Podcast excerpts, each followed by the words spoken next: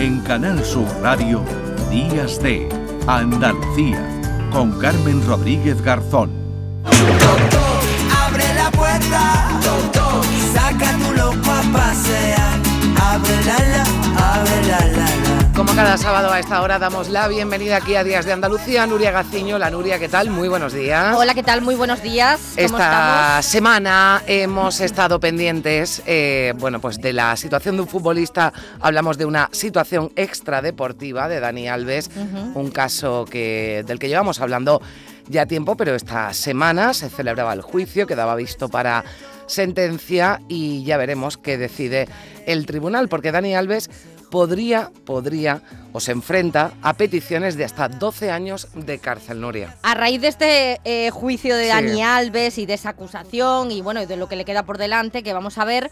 Bueno, estuve pensando, digo, ¿habrá sido el único futbolista en la cárcel No. que va? Em- de- empiezas a escarbar y a pensar un poco y salta, o sea, sale un buen puñadito. Sí, no, no, Y salen si algunos no- y algunos muy conocidos. Y si ¿sabes? no en la cárcel, mm, eh, imputados. Ahí a punto. mm, En el banquillo de los acusados Eh, hemos visto, hemos visto a varios, pero algunos eh, pues han pasado un tiempecito, algunos más que otros, entre rejas. Vamos a repasar los más llamativos. Dale mami, dale suave que me dejas sin aire. Suave.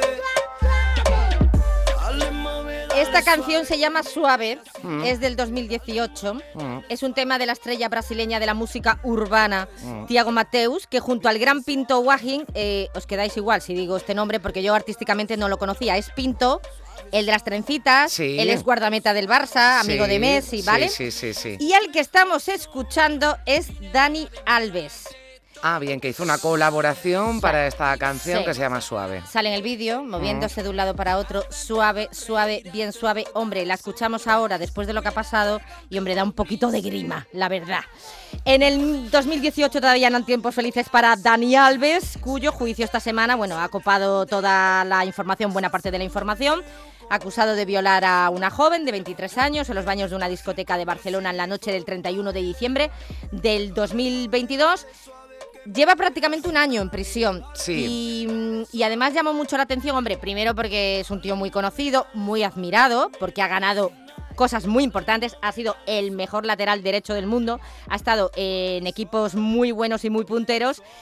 Y luego, además, porque a mí una de las cosas que más me llamó la atención es que desde el primer momento la jueza lo mandó a prisión. Lo manda a prisión. A ver, hay que tener en cuenta que Dani Alves, eh, bueno, una de las eh, los argumentos que la jueza establece y determina para enviarlo a prisión es que hay un riesgo de fuga importante. Exacto, porque estaba jugando en México. Estaba jugando en México, eh, bueno, pues eh, tiene desde luego eh, dinero, tiene, es, bueno, pues em, posibles para mm, poder fugarse. En eso, y la jueza, bueno, pues siempre lo ha tenido claro y lo ha dejado allí. También, además, cuando los abogados de Dani Alves han pedido su libertad provisional a la espera de juicio, a la que tiene derecho cualquier persona que esté acusada, también la jueza se ha negado porque Dani Alves ha cambiado varias veces de versión. Cinco, hasta cinco veces ha cambiado de versión. Hombre, yo creo que eso es muy significativo. Poca broma, ¿eh? Porque Dani Alves se enfrenta eh, a incluso a 12 años de cárcel, que es lo que pide la acusación. La defensa eh, pide la absolución. Y eh, bueno, se puede enfrentar también, si no son 12, 9 años, que Mm, también son muchos años, Fiscalía, sí. por ese delito de agresión sexual, más una década de libertad vigilada. O sea que una vez que salga de la cárcel, también tiene que tener mucho cuidado. Pero bueno, en fin. Bueno, con es- todo el respeto a lo que decía el tribunal, si es verdad y está bien que lo apuntes, Nuria, es que eh, la, la jueza, quien ha llevado la instrucción del caso, mm, de momento no ha permitido que en ningún momento Dani Alves saliera en libertad provisional. Y luego además por lo que está acusado, que es un tema siempre muy espinoso, muy delicado. Y en fin, y, Y y muy aquí feo. además las víctimas, pues hombre, en el caso de esta chica en el juicio, pues tiene que revivir todo lo sucedido, tiene que demostrar lo sucedido reviviendo, ¿no? Todo lo, lo que pasó y eso es algo Sí, porque eh, además en terrible. todo este proceso, recordemos además que la madre de Dani Alves publicó fotografías de la víctima, de la denunciante, en este caso, ha tenido que retirarlas. Y En que fin, también va a ser acusada seguramente. De, tampoco se va a escapar sí. la madre de Dani Alves. Bueno, pero desgraciadamente el caso de Alves no es el único.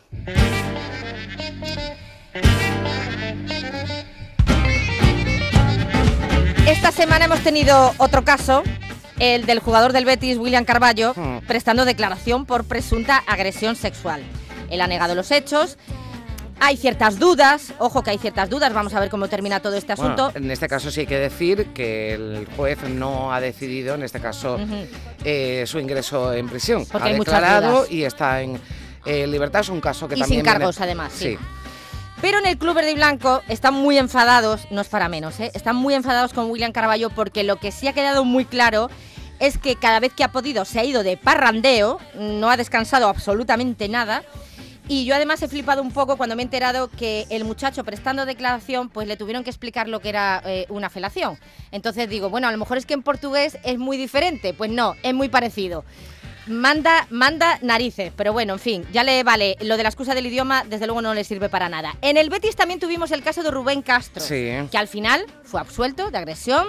Se pudo demostrar que, bueno, que no Sí, había pero sido en tal ese cual. caso, y bueno, por supuesto, respeto a lo que a la decisión de la, de la justicia valdría más, pero mm, con Rubén Castro a mí lo que no me gustó fue el comportamiento de algunos aficionados. Te lo iba a decir, de parte de la afición. Los cánticos dejaron mucho que desear. Exactamente, pu- mm, eh, dando su apoyo, en este caso a Rubén Castro, pero eh, Se hacer- insultando, se puede hacer de otra forma, claro. insultando a la denunciante. Que después el caso que un tribunal, y vaya por delante, que en todo lo que estamos hablando, respeto absoluto a lo que decida la, la justicia. Pero hay cosas que son criticables y en este caso a mí me pareció muy feo lo que se hizo por parte de algunos aficionados. del Mm. A mí Betis. tampoco me gustó. Más de agresiones y acosos. eh, un 2 por 1 en el Celta de Vigo, vaya tela.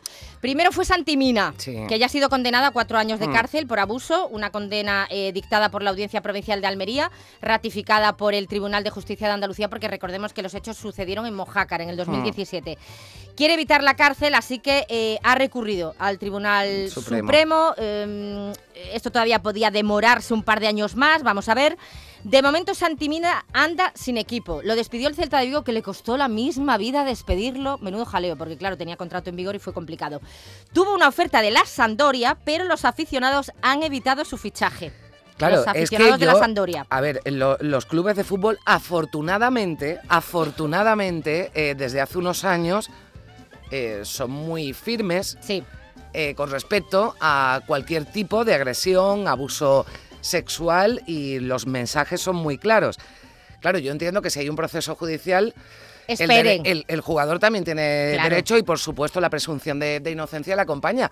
Pero tiene un papel complicado, ¿eh? tienen un papel complicado los clubes. Sí, porque por ejemplo, en el caso de Santimina, ya incluso cuando mm, estaba esa denuncia de por Mm. medio, que no se había- celebrado el juicio, ya el Celta de Vigo ahí ya intentó a ver si se lo podía quitar de en medio de alguna manera, ¿no? Pero todo lo contrario, por ejemplo, eh, el- lo que sucede en el Getafe con Greenwood, Mm. que fue apartado del Manchester United en el 2022 después de que fuera acusado de agresión y violación por su pareja. Bueno, el Getafe lo tomó cedido, lo presentó en septiembre con todos los honores ante más de 3.000 personas, pero bueno, a favor del club madrileño diré, Sí. a favor, que hombre, la propia denunciante, su mujer estaba con él en la presentación. Se habían retirado ya todos los cargos, con lo cual, bueno, entiendo que aunque sea un tema espinoso, bueno, más o menos se había solucionado, Bueno, más o menos. Este jugador eh, fue noticia no hace mucho porque en un partido, creo recordar, eh, contra el Real Madrid, un jugador del Real Madrid le insultó y le dijo violador. en- Aprovechó, ¿no? La bueno, coyuntura. Él denunció que Qué lo había bonito, dicho. qué sí. bonito. Bueno. Vaya tela. Eh, además, un jugador, ¿no? Uf. El otro jugador del Celta que anda en problemas ahora es Hugo Mayo, Sí. que ya no está en el Celta, está ahora jugando en Brasil. Eh, se le, bueno, estos eh, hechos ocurrieron eh, el 24 de abril del 2019 y es acusado, está acusado de abuso sexual por la mascota del español. Esto hay que explicarlo, ¿vale? A ver, sí. En un español celta, eh, los dos equipos saltan al campo. Se hacen la fotito y se saludan a los jugadores. Bueno, pues eh, justo cuando termina Hugo Mayo de darle la mano a todos los jugadores del español, las dos últimas personas que estaban en la fila de los jugadores del español son las mascotas del español, que son unos pericos, unos periquitos. Entonces estaba el periquito y la periquita. Bien. ¿Vale? En el vídeo se ve como Hugo Mayo se arrima a la periquita y al parecer, es lo que dice ella, le introduce la mano por debajo del traje y le manosea los pechos al tiempo que presuntamente le pregunta si tiene tetitas la mascota. Así en planta, en tono despectivo. La verdad es que es muy difícil a través del vídeo, yo me lo he visto ya no sé cuántas veces, y es muy complicado porque el periquito está justo delante de Hugo Mayo y de la periquita. Entonces, claro, no se ve, se ve que se arrima, pero no se ve si le introduce o no la mano. Con lo cual el vídeo, yo creo que va a ser muy complicado. Aquí yo creo que es la palabra de ella contra la de él y bueno, y los testigos, y los la, testigos la- que pueda haber. la denuncia de, bueno, pues de la chica, ¿no? De la que chica en cuestión, sí. eh, Bueno, pues eh, que hacía de, de mascota de periquita, ¿no? Del, del España. La fiscalía y la acusación piden dos años de castigo. Y no podemos pasar por alto dos casos más. Uno, el de Neymar, que este, eh, a ver, es que Neymar el problema que tiene es que tiene varias denuncias de este tipo. En una sí pudo demostrar claramente que le habían tendido una trampa al brasileño porque eh, era un grupo que se dedicaba a ese tipo de cosas, ¿vale? Para después, con las imágenes, con los vídeos, extorsionar y sacar dinero a los jugadores. Pero no es la única acusación por acoso que ha tenido este jugador, al que sabemos todos que le gustan mucho las fiestas. ¿Quién nos recuerda esos viajes de Barcelona a Brasil para los mega cumpleaños? Pero que sí, Nuria, que una cosa es la fiesta, que está muy bien, oye, No, pero que me pueda y quiera y sí, sí, su sí, equipo, claro. Pero otra- lo digo porque me refiero a que no todo el mundo que se acerca a los jugadores va con buenas intenciones. Es a lo que me refiero. Que, que es más complicado poder evitar estas cosas. Si te quedas en tu casa no te pasa nada. Y luego está Cristiano Ronaldo, que tuvo en vilo a Portugal, ¿eh? la tuvo en vilo, eh, porque se llegaron a plantear incluso el retirarle todos los premios, todas las condecoraciones importantes que el gobierno portugués le había concedido. Y todo ello por la gravedad del asunto en cuestión que dejó muchas sombras y dudas. Una modelo le acusó de violación en una discoteca de Las Vegas en el 2009 y un año después se llegó a un acuerdo económico para no ir a juicio. Cristiano llegó a reconocer él, él lo reconoció, ¿eh? que pagó unos 340.000 euros, compró el silencio de la víctima, firmando un acuerdo de confidencialidad para que la acusación ni tan siquiera saliera a la luz. En el documento el portugués hizo constar que no admitía su culpabilidad. Pero en el 2018, ocho años después, la modelo decidió romper su silencio y presentar una demanda contra Cristiano que finalmente retiró poco después. Y además la fiscalía se negó a procesarlo porque es que faltaban pruebas, porque como ella no lo denunció desde el primer Mm. momento, pues claro, no se habían podido... Sí, eh, distinto a lo que ocurrió, por ejemplo, en lo que hablábamos al principio con Dani Alves, que sí hubo una denuncia esa misma noche, además. Exacto. Los mozos de escuadra acudieron a la discoteca, eh, la, bueno, se siguió el protocolo normal, eh, la, la denunciante, la presunta víctima, fue al hospital, se le hicieron las pruebas, es decir, que estamos Sí. hablando de otro, de procesos distintos, ¿no? Para Claro, lo que pasa que en el caso de Cristiano ya queda la duda y claro, hay gente que Mm. dice, pues seguro que lo hizo, pero después compró el silencio con su dinero a la víctima y, y otros, no, es que la víctima tenía miedo, no quiso, lo hace cuando puede, cuando, en fin, eh, saca las fuerzas. Al final, pues claro, la mancha es tanto para uno co- como para, para ella en este caso.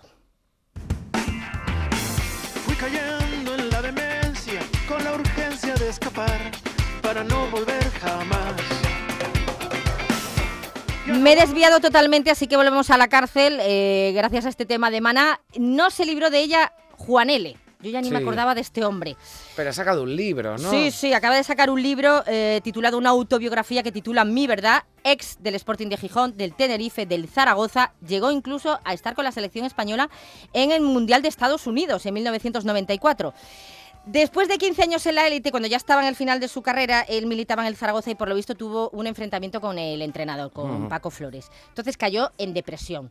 Tuvo tratamiento psicológico y por lo visto le detectaron, bueno, por lo visto no, que era bipolar. Y lo llevó muy mal. ¿Qué pasa? Que esto coincide con el final de su carrera. Y el hombre se viene todavía más abajo, con lo cual fue mm, de mal en peor. Estuvo dos veces en la cárcel, una experiencia que no se la desea a nadie, y esto decía en el programa de la cadena Ser Carusel Canalla. ¿De qué, de, de qué te sirvió el paso por la cárcel? Pues no me sirvió para nada, la verdad.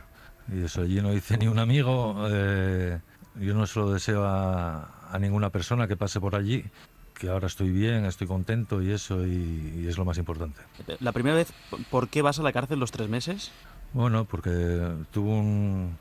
No fue ni pelea, fue un empujón que le di a un chico y eso porque estábamos en, una, en un bar de aquí de Gijón y eso, y me denunció. Y bueno, la segunda cosa pues fue con, con mi expareja y eso, que, que bueno, pues le deshinché las ruedas del coche y, y eso. La golpeó. Hombre, estuvo un año en la cárcel, yo creo que hizo algo más que Algo más pincharle que- las ruedas, ¿no? Pero bueno, Hinchar las ruedas, dice, bueno, una pelea, uno le agredió, otro, bueno, eh, suavizó un poquito, ¿no? Digamos. sí. Eh, hay que leerse el libro, porque evidentemente contará más cosas en el libro Juan. L. Mediáticos a más no poder fueron dos casos de deportistas que han estado en, la cárcel por asesinato, ¿eh? que son palabras mayores. Dos casos que conmocionaron a la sociedad mundial. Uno de ellos sigue de actualidad, porque eh, hoy en día se puede ver un documental que han Mm. hecho hace poco con motivo de la salida de prisión del protagonista en cuestión, que nosotros, que Ox- Oscar Pictorius. Sí, corredor sudafricano que alcanzó Primero la fama al convertirse en el primer paralímpico que logró competir en unos Juegos Olímpicos y que desgraciadamente, bueno, volvió a alcanzar la fama después por asesinar a su novia, la modelo y abogada Riva Stinkap, el 14 de febrero del 2013. Siempre lo negó, dijo que había sido un accidente, que pensó que había entrado un ladrón, un intruso en la casa. Eso es lo que siempre eh, defendió, pero se le condenó, hubo juicio Sí, y se le condenó se le 11 condenó- años. Bueno, sí, bueno, vamos a ver, 11 años mm, por un asesinato, si...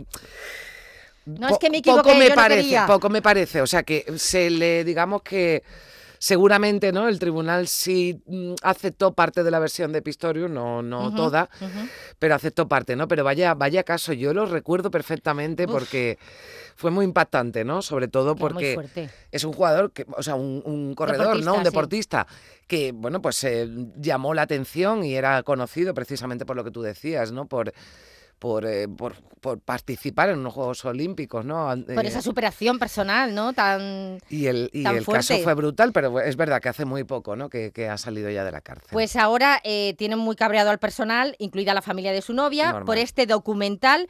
Es que se da una imagen, al parecer, de Pictorius de buena gente, generoso, pobrecito lo que le ha pasado. Luego, por lo visto, no menciona el nombre de ella nunca, siempre se refiere a ella como ella, o sea, como si no existiera. Y también salen imágenes muy duras de la escena del crimen, como el cadáver de Riva Stinka, que yo he flipado, es lo que he leído, porque yo ese documental no, lo he visto, yo no, lo he creo que lo vea. tampoco, no lo sé. Ya Yo creo que es muy lo que me estás parcial. diciendo, igual No, no apetece mucho. ¿eh? documental por encargo, ¿no? No. Un poquito, ¿no? La BBC lo ha censurado, ¿eh? de Mm. hecho no, no ha querido darlo. Y este asesinato y el juicio de Pictorius dio la vuelta al mundo en el Mm. 2013 y mucho antes, allá por los 90, hubo otro de película absoluta. Se escuchan sirenas de la policía en el barrio de Brentwood. Un grupo de policías se dirigen a una casa en el 875 de South Bundy. Dos cuerpos yacen cerca de la entrada del modesto edificio de apartamentos. Las víctimas son Nicole Brown Simpson, de 35 años, exmujer de la celebridad y estrella del fútbol americano O.J. Simpson, y un hombre al que se identificaría más adelante como Ronald Goldman, de 25 años. La policía encuentra pruebas que pueden ser cruciales. Huellas de zapatos, un rastro de sangre, una gorra y un guante manchado de sangre. Simpson, obviamente, era uno de los sospechosos potenciales. 5 de la madrugada. Bannater, su compañero Tom Lange y los detectives Ronald Phillips y Mark Furman se dirigen a la propiedad de O.J. Simpson que se encuentra a 4 kilómetros en la avenida Rockingham. Quieren informar a Simpson de la muerte de su exmujer antes de que los medios de comunicación se hagan eco de la noticia. Cuando llegan a casa de Simpson llaman al telefonillo, pero no reciben respuesta. Otra mañana asesina. Esto es un documental de Bueno, has YouTube, dicho, ¿vale? tú de, has, has dicho tú de película, bueno, hay una, hay- hay- se han hecho alguna película, ¿no? Pero hay una, una serie que Sí. eh, American Crime Story, ¿no? Le- la- el, el pueblo contra O.J. Simpson, Sí. en el que, bueno, pues eh, está muy bien, además con, con actores muy, muy conocidos y, y merece la pena. Si a alguien le, le interesa esta serie, creo que antes hablábamos del documental de Pistorius Parcial, no, yo creo que aquí te hace pensar y ya cada uno, Sí, ya cada que uno- saque sus propias conclusiones. Que llegue a lo que quiera. Bueno, el informe final se llamaba este documental Mm. que merece la pena verlo para, bueno, mm, eh, ver y reflexionar sobre lo que ha sucedido. Hombre, A mí no me, yo, vi la serie y no y yo no lo tengo claro. Hay partes en No, las es que, que digo, no, no estaba claro, no, No estaba, estaba claro. claro, no, no. OJ Simpson, Oriental James Simpson, leyenda del fútbol Mm. americano, miembro del Salón de la Fama desde 1985. Después fue actor, Sí. eh, presentador de televisión, podrido de dinero, en fin. mm, Y tuvo esta desgracia. Muchos piensan que fue él el responsable, otros piensan que no. Hombre, desde el principio fue el principal sospechoso porque Mm. las pruebas mm, le señalaban.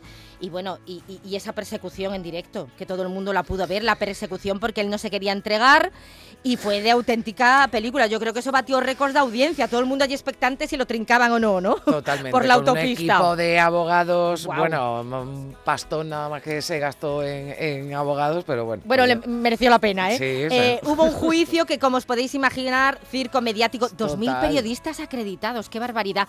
Y la sociedad norteamericana completamente dividida, porque, a ver, Claro. también mm, salió el problema racial, ¿no? Hombre Sí. negro mata a chica blanca, luego él tiene mucho dinero, se va a librar, mm, es culpable, no es culpable, bueno, eh, en fin, eh, fue declarado no culpable. El problema no terminó ahí porque Simpson dos años más tarde fue condenado a pagar más de 30 millones de euros a las familias de su exmujer, del amigo, de ella, al ser declarado culpable en un juicio civil, Es curioso eh, que lo declarasen culpable en este juicio.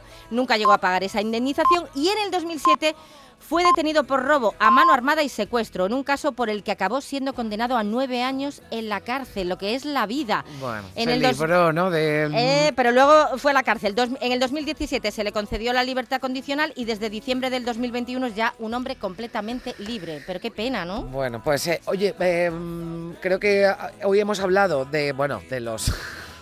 De los malos de la película. Bueno, exactamente, de los malos de la película y bueno, Bueno, otros, eh, pobrecitos los que no lo han hecho. Los que sí, a, los que a ya está, y los que la justicia decida, la sentencia y la condena Está que claro, sea, pues eh, claro. con eso nos quedamos y eso es lo que es lo que respetamos. Lo demás, pues hemos contado algunos ingredientes añadidos de la historia, pero hablaremos de los buenos, ¿no? También, que los hay muchos. Los hay, los hay La muchos. mayoría. Muy, muy, muy implicados. La mayoría, la mayoría. Muy implicados. Y algunos muy, muy buenos. Bueno, Sí. pues de, de- de eso hablaremos también. Nuria, gracias. Venga, besitos, chao.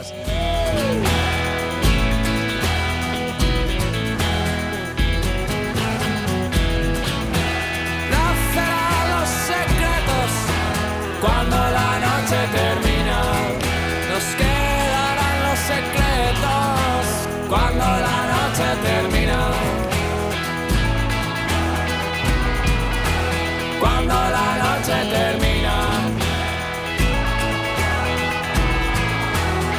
otra maldita mañana asesina.